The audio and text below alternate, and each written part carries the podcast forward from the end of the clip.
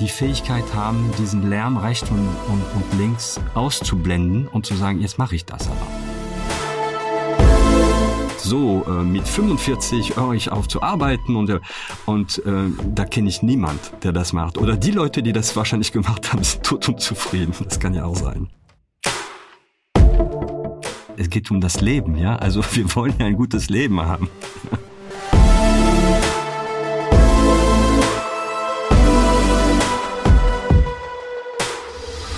Hallo zu White Raven, dem Podcast von Alt Kramer. Ich bin Michael Kramer und mein Gast ist Jean-Marc Noël.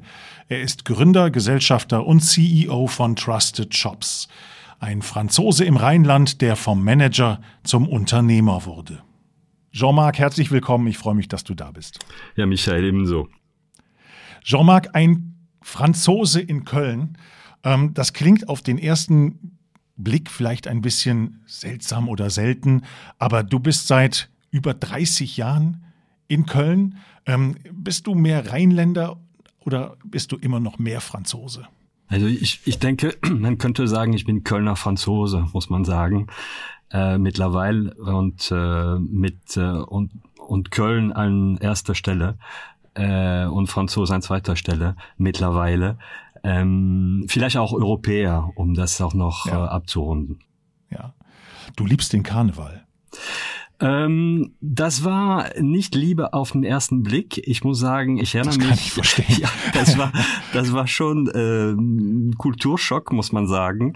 Ähm, und ich bin vielleicht nicht der allergrößten Karneval-Jack, den es gibt, aber ja. ich finde, das hat, äh, das hat was. Und äh, jedes Jahr, wenn wir es können, dann, äh, dann sind wir dabei. Ja. Du bist Unternehmer. Was ist für dich das Faszinierende daran, Unternehmer zu sein? Ja, das, das Faszinierendste ist, ähm, etwas zu, zu bauen. Also ich könnte sagen, wir sind, wenn ich drüber nachdenke, ich bin vielleicht ein Prototyp des Langstreckenbauer. Äh, und es macht einfach unglaublich viel Spaß zu sehen, dass ähm, eine Vision äh, in eine Realität äh, umgesetzt wird und diese Vision äh, immer an Größe gewinnt. Ja. Äh, also das ist wirklich eine tolle, eine tolle Erfahrung. Ursprünglich, wenn ich das richtig interpretiere, hat sich bei dir eine Karriere als Finanzmanager angebahnt und dann der Schritt zum Unternehmertum. Das ist ja der unbequemere Weg, oder?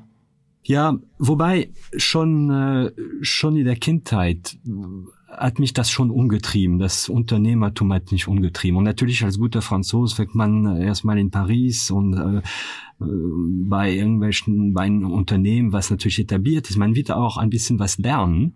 Mhm. Aber irgendwo wusste ich immer, dass ich da etwas Eigenes machen wollte. Also das war diese, diese, dieser Samen war immer noch äh, in meinem Kopf. Ähm, und deshalb äh, habe ich ein, äh, als ich die Möglichkeit hatten, und das war wirklich mehr Zufall als äh, als als äh, eine eine dezidierte Entscheidung, als ich in, in Deutschland oder nach Deutschland kam.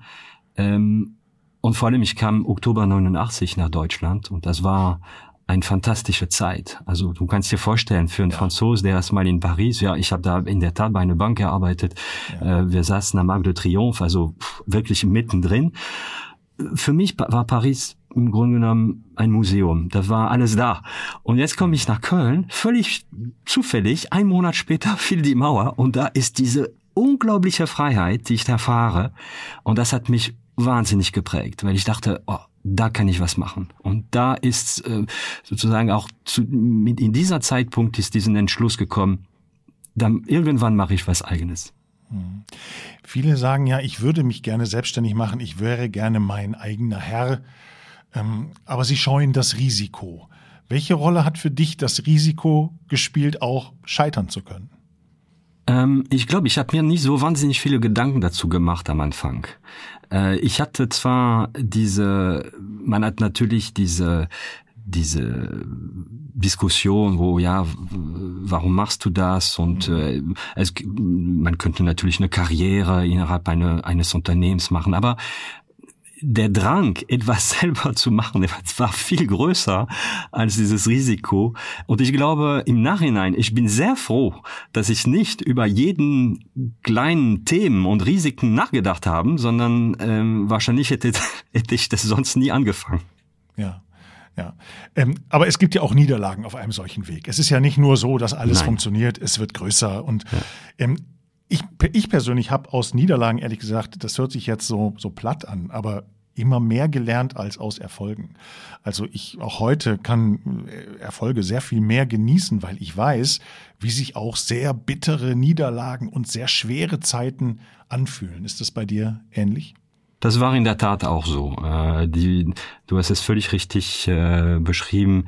Der Weg ist ja nicht ein, äh, ein stetiger, ein Städtegewinn nach oben, sondern es ist eine, eine Kurve mit äh, lauter Zacken. Mhm. Und ähm, in der Tat, und ich erinnere mich, äh, Trusted Shops ist ja äh, nicht das erste Unternehmen, sondern äh, man kann sagen das zweite Unternehmen äh, was, ähm, was ich mitgebaut habe. Und ähm, äh, unser erstes Unternehmen war ein Beratungsunternehmen und wir waren auch sehr sehr erfolgreich bis eine bestimmte Zeit, wo einige unserer wichtigsten Kunden dann nicht mehr äh, an Bord waren. Und da müsste man von jetzt auf gleich äh, komplett umsteuern. Und das war wirklich eine bittere Zeit. Äh, aber das hat, ähm, das hat auch unglaublich viele Kräfte frei, freigesetzt, auch zu mhm. überlegen, ja, was ist der Fokus? Was will ich machen? Was sind denn die Themen, die wirklich wichtig sind? Und äh, da habe ich unglaublich viel gelernt, wie du, wie du, äh, wie du das ja gerade angesprochen hast. Und das, das halt immer noch jetzt in dem Arbeit, den ich ja jeden Tag tue. Mhm. Trusted Shops, um es ganz kurz zu sagen, ihr vergebt sozusagen Gütesiegel für die Seriosität von Online-Shops. Das heißt, ich, der ich im Internet etwas kaufen möchte, bekomme im Prinzip von euch die Garantie, dass dieser Shop, an dem ich da gerade äh, äh, mich gewandt habe, dass der seriös ist. Ja, das ist das, was wir tun. Ja. Ähm, die Vision ist, wir sagen, ein, als wir 99 oder im Januar 2000 sind wir an den Start gegangen. Ähm, die Vision ist eine, eine digitale Welt, die man trauern kann. Und da muss ich sagen, wir sind ein Stück weiter gekommen, aber wir haben noch sehr, sehr, sehr viel ja. Arbeit. Und äh, natürlich war E-Commerce oder ist E-Commerce der Pionier gewesen in die ganzen, in das Thema. Und man muss auch sagen, die Technologie, die Internettechnologie haben die Art und Weise, wie wir vertrauen, völlig verändert.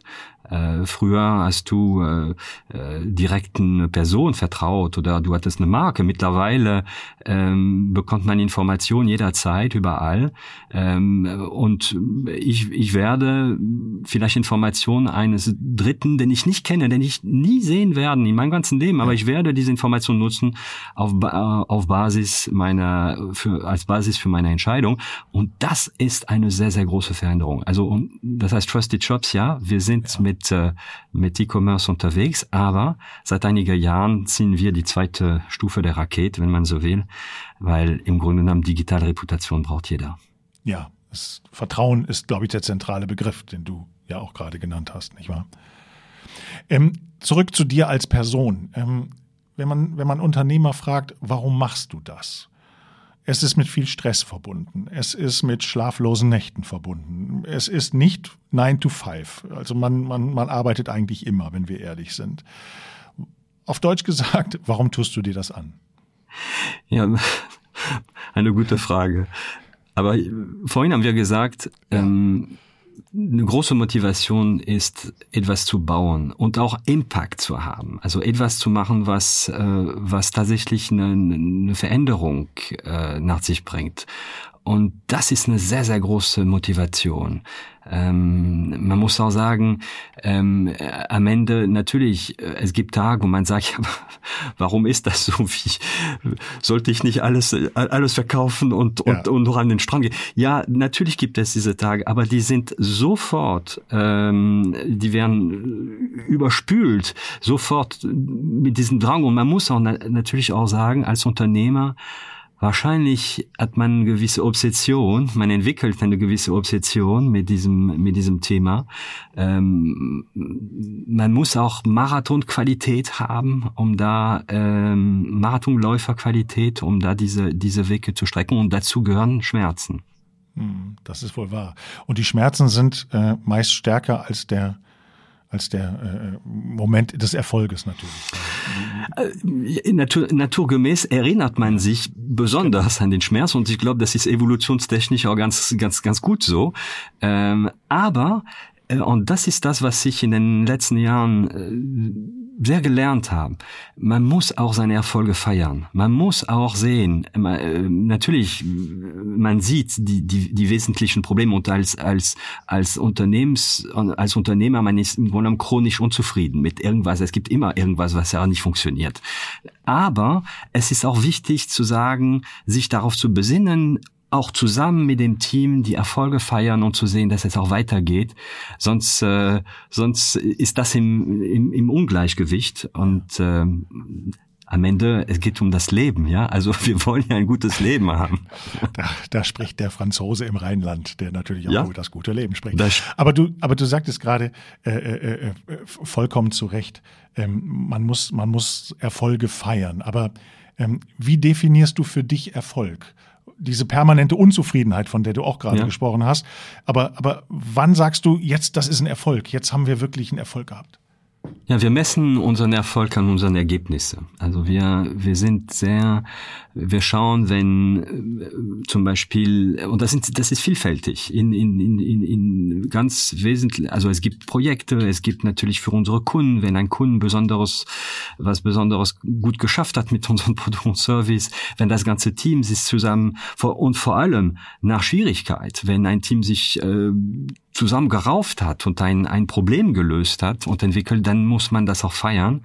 Und das, äh, das teilen wir auch untereinander. Wir versuchen auch unsere, wir nennen das unsere Stories und unsere Trustees. Die, unsere Trustees wollen die, die ihre eigenen äh, Erfolge äh, anderen teilen. Äh, das halte ich für sehr, sehr wichtig. Mhm. Trotzdem, ähm, seien wir ehrlich, wir Unternehmer tun es auch fürs Geld. Welche Rolle spielt das Geld für dich?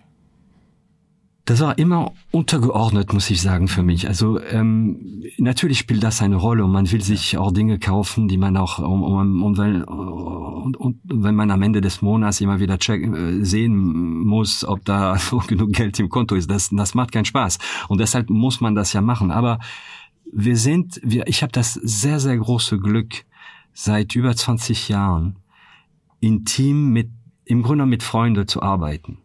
Und wir sind sehr äh, ja intrinsisch motiviert, was diese was diese Themen angeht. Wir wollen ein gutes Unternehmen bauen und wir haben immer diese Idee gehabt, dass wenn das alles gut ist, und dann kommt das Geld irgendwann. Genau. Das ist das, was ich hier und auch generell sehr häufig höre.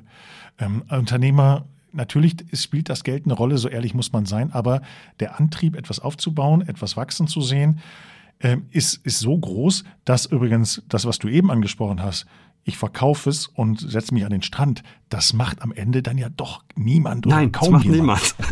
Also das hört man ja auch so oft, ich verkaufe das hier alles und dann habe ich meine Ruhe, aber es tut niemand. Und da gibt's immer wieder diese Diskussion und ich, ich spreche mich auch nicht frei davon, weil man sagt, so äh, mit 45 höre ich auf zu arbeiten und, äh, und äh, da kenne ich niemand, der das macht. Oder die Leute, die das wahrscheinlich gemacht haben, sind tot und zufrieden. Das kann ja, ja auch sein. Ja, in der letzten Folge hat äh, Jeremy von Matt hat gesagt, was soll ich machen? Rotwein trinken und Geld zählen wird auf Dauer auch langweilig. Absolut, absolut. Also ja. nein. Jean-Marc, aber wenn, wenn du jemandem auch vielleicht einen Ratschlag oder eine Hilfe geben solltest, der sich überlegt, Manager zu, äh, Unternehmer zu werden, ähm, was würdest du ihm, was würdest du ihm mit auf den Weg geben? Ich glaube, es, es ergibt Sinn, wenn man ein echtes Problem lösen kann. Also wenn man sagt, es, es gibt ein Problem da draußen, das ist noch nicht gelöst und jetzt löse ich das und jetzt mache ich das. Also das und nicht, äh, ja, vielleicht andere, aber das wäre nicht mein Rat, aber wie, wie werde ich auch äh, äh, so schnell wie möglich reich oder sowas, sondern dieses Suche nach Lösungen, nach Probleme, die ich lösen kann, wo daraus ein, ein, ein, äh, ein Geschäft aufgebaut werden kann, das ist am Ende so unglaublich ähm, äh, das gibt un unglaublich zurück als äh, als Person, dass das äh, dass das für ein Unternehmen wichtig und vor allem du brauchst einen Kompass, wenn du in Schwierigkeit bist, wenn da schwierige Situationen und es ist immer wichtig, einen sehr, sehr klaren Fokus zu haben, zu sagen, okay, was ist das? Was mache ich? Warum tue ich dies oder tue ich das? Äh, wir finden zum Beispiel über die Zeit, dann entstehen immer mehr Möglichkeiten. Ja, also das Unternehmen wächst und wir waren vielleicht am Anfang 10, 20, jetzt mittlerweile sind wir über 900. Und, und natürlich gibt es Themen, wo man sagt, oh, da könnte man das machen, da könnte man das machen und so weiter.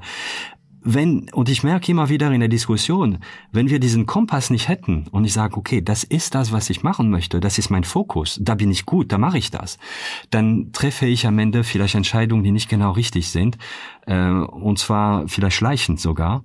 Und am Ende fällt ich fest, ja, das ist eigentlich gar nicht richtig, was ich da gemacht habe. Und dann verzettle ich mich um mein Unternehmen und ich kann am Ende die Zukunft meines Unternehmens nicht mehr sichern. Welche Charaktereigenschaften, welche, welche Fähigkeiten, welche Skills muss ich aus deiner Sicht mitbringen, um als Unternehmer erfolgreich sein zu können? Also ich glaube, man muss äh, Durchhaltevermögen haben. Mhm. Das ist wirklich wichtig, weil es kommt immer wieder Situationen und es gibt einen Rückschlag und einen Rückschlag und so weiter. Und man muss dran denken. Und manchmal die Fähigkeit haben, diesen Lärm rechts und, und, und links auszublenden und zu sagen, jetzt mache ich das aber. Ich erinnere mich zum Beispiel, als wir mit Trusted Shops gestartet sind. Ähm, wir haben natürlich die Idee und viele Leute sagen, ach nein, das wird doch nicht funktionieren. Ach, es gibt doch Amazon, brauchen wir doch nicht und so weiter und so fort. Und damals habe ich gesagt, nein, ich glaube es nicht, weil ich glaube, wie, wie es bei Telefon früher der Fall, Internet wird sich durchsetzen. Und das wird ein Kanal wie jeden anderen. Und, und an diese Überzeugung habe ich festgehalten. Und das hat mir, das hat mir sehr geholfen in allen diese Diskussionen. Hm, dieses, diese Beharrlichkeit braucht man vor allem, wir haben es eben schon mal angesprochen, in Momenten, in denen es nicht läuft, Niederlagen ja. und Co. Ähm, was waren solche Momente in deiner Karriere, in deinem Leben, von denen du sagst, die haben mich vielleicht oder dieser Moment, diese Niederlage, dieser Rückschlag hat mich besonders geprägt? Gab's das?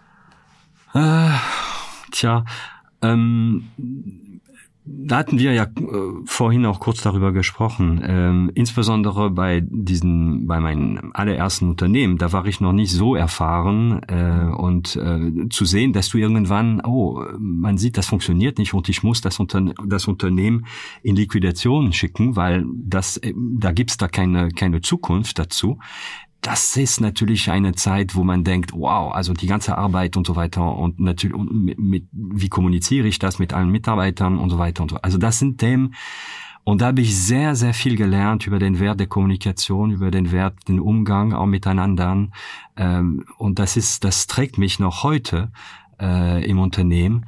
Äh, ich finde, das sind auch mittlerweile eine ein Thema, was, was mir sehr klar geworden ist, ist das Thema der Werte. Ich, wir, wir halten äh, Werte wie Transparenz, Integrität, Kollegialität, äh, die, die Fähigkeit aus Fehlern zu lernen, äh, auch uns auszutauschen.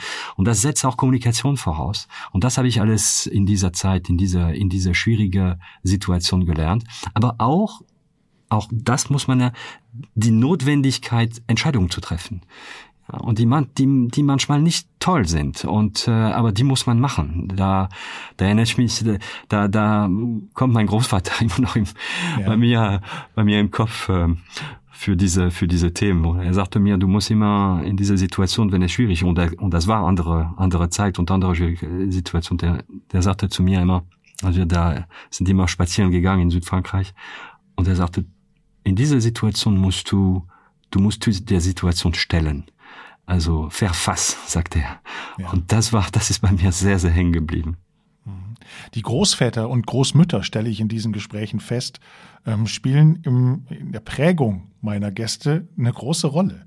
Das ist erstaunlich. Das kann ein Zufall sein, aber ich höre es sehr häufig. Was hat dein Großvater dir sonst noch mit auf den Weg gegeben? Ja, ich, ich, er hat mir ein im Grunde genommen, also groß, äh, diejenige, die mich geprägt haben, ist natürlich nicht nur meine Großeltern, aber der hat äh, das Thema, wenn ich das zusammenfassen würde, würde ich sagen, das ist Weisheit und Ambition.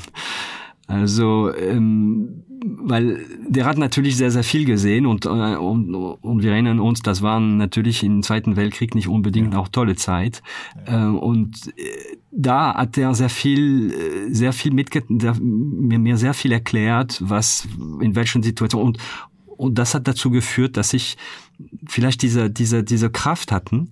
Und dagegen meine Großmutter wollte immer wieder sehr, sehr viel und, und, und war eine sehr äh, weltgewandte Frau. Und äh, sie hat vielleicht mir die Ambition auch äh, dann, äh, dann vermittelt, dass man auch, wenn man das wirklich will, dann kann man auch Sachen erreichen. Aber was hat dich in deiner Kindheit geprägt? Also ähm, ich bin jetzt in so einem Alter, in dem man häufig über oder in dem ich häufig über meine Kindheit nachdenke und mich frage, was hat wann wie welche Weiche gestellt oder dazu geführt, dass ich so und nicht anders geworden bin. Gibt es mhm. diese diese Punkte bei dir? Ja, da gibt's. Die sind nicht nur in der Kindheit allerdings. Ja. Ähm, auch in der Kindheit natürlich, weil ich hatte das große Glück, ich ich war immer sehr neugierig auf Naturwissenschaft und Technologie und Programmierung. Ich habe den die Geschichte, ich habe den allerersten Computer damals gekauft. Ich hatte meinen Vater davon überredet. Es war sehr viel Geld zu diesem Zeitpunkt. Ein Sharp MZ80K Oha. mit Z80 Prozessoren und 16 Kilobyte Aufspeicher mit Kassettenrekorder. Heute im Museum.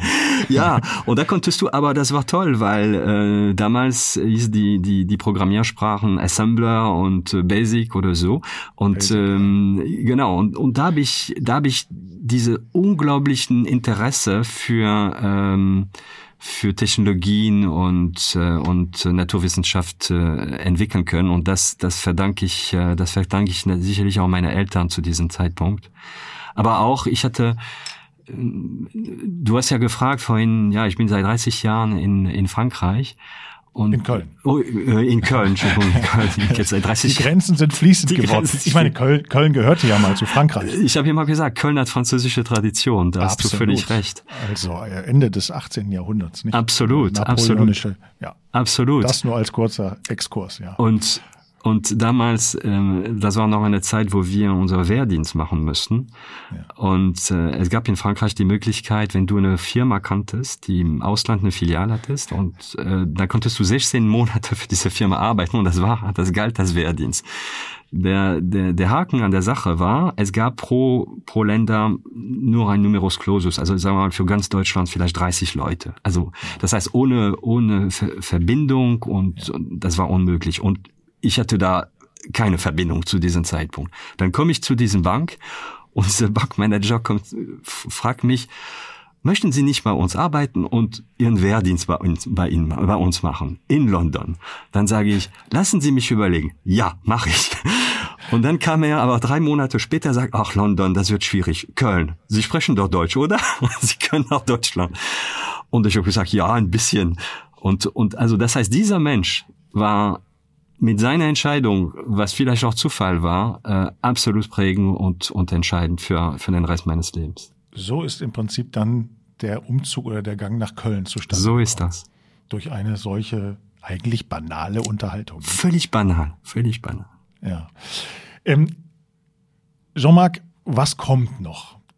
Du wirst wahrscheinlich sagen, das Unternehmen soll noch weiter wachsen und dergleichen. Da bin ich sehr sicher. Aber, aber auch für dich selbst. Ähm, hast, siehst du, hast du eine Idee vielleicht noch für eine weitere Herausforderung für ein nochmal irgendwann ein Unternehmen oder, oder äh, setzt du dir solche Dinge gar nicht erst in den Kopf? Ja, ich, ich glaube, ich bin so eine, so ein Eintrick-Pony oder so. Also ich, ich bin nicht sicher, ob ich da der äh, Serial äh, Entrepreneur bin, der äh, drei Jahre irgendwie was macht und ein neues. Das, das glaube ich, bin ich nicht. Ich, ich habe Freude daran zu sehen, wie das Unternehmen wächst und gedeiht.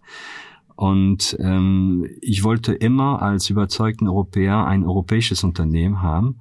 Und ich kann dir sagen, das ist sehr, sehr schwierig. Ein ja. funktionierendes Unternehmen, wir sind mittlerweile auch in Amsterdam und in Frankreich und in Barcelona und in Polen und so weiter und so fort. Und das ist im Grunde haben wir uns jetzt in diese Position manövriert, dass es möglich ist die Möglichkeit und das Thema Vertrauen ist so enorm, was wir schaut ja mal nur einfach die Ukraine Krieg und die Informationen, die wir dann bekommen, wo man sagt, ja, ist diese Information eigentlich richtig, ist nicht richtig, ja. worauf kann ich also es gibt so unglaubliche Herausforderungen für das Thema und ich habe dieses Thema, dieses Vertrauensthema wirklich über die, die letzten 20 Jahre entdeckt, weil ich glaube, wenn man ein, eine Gesellschaft sich, sich vorstellt, wo kein Fall Vertrauen herrschen würde, dann würde diese Vertrauen, dieses, diese Gesellschaft einfach gar nicht funktionieren können. Und deshalb halte ich dieses, dieses Thema so für essentiell wichtig. Und gerade in diese digitalen, in diese digitale Zeit, da gibt es noch sehr, sehr viele Herausforderungen zu, zu meistern. Also noch viel, viel, viel zu tun, eine große Spielwiese. Noch lange nicht verkaufen und an den Strand.